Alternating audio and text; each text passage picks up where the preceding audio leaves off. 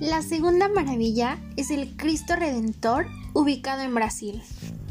Mm, ¿A quién se le ocurrió levantar una estatua religiosa de 38 metros de altura en Brasil? Solo al sacerdote Pedro María Vos, quien compartió su idea con la princesa Isabel de Portugal en 1859 aunque no fue sino hasta 1926 que comenzó su construcción. Para su construcción se utilizaron más de mil toneladas de cemento. Pero el brazo izquierdo del Cristo Redentor es 40 centímetros más pequeño que el derecho.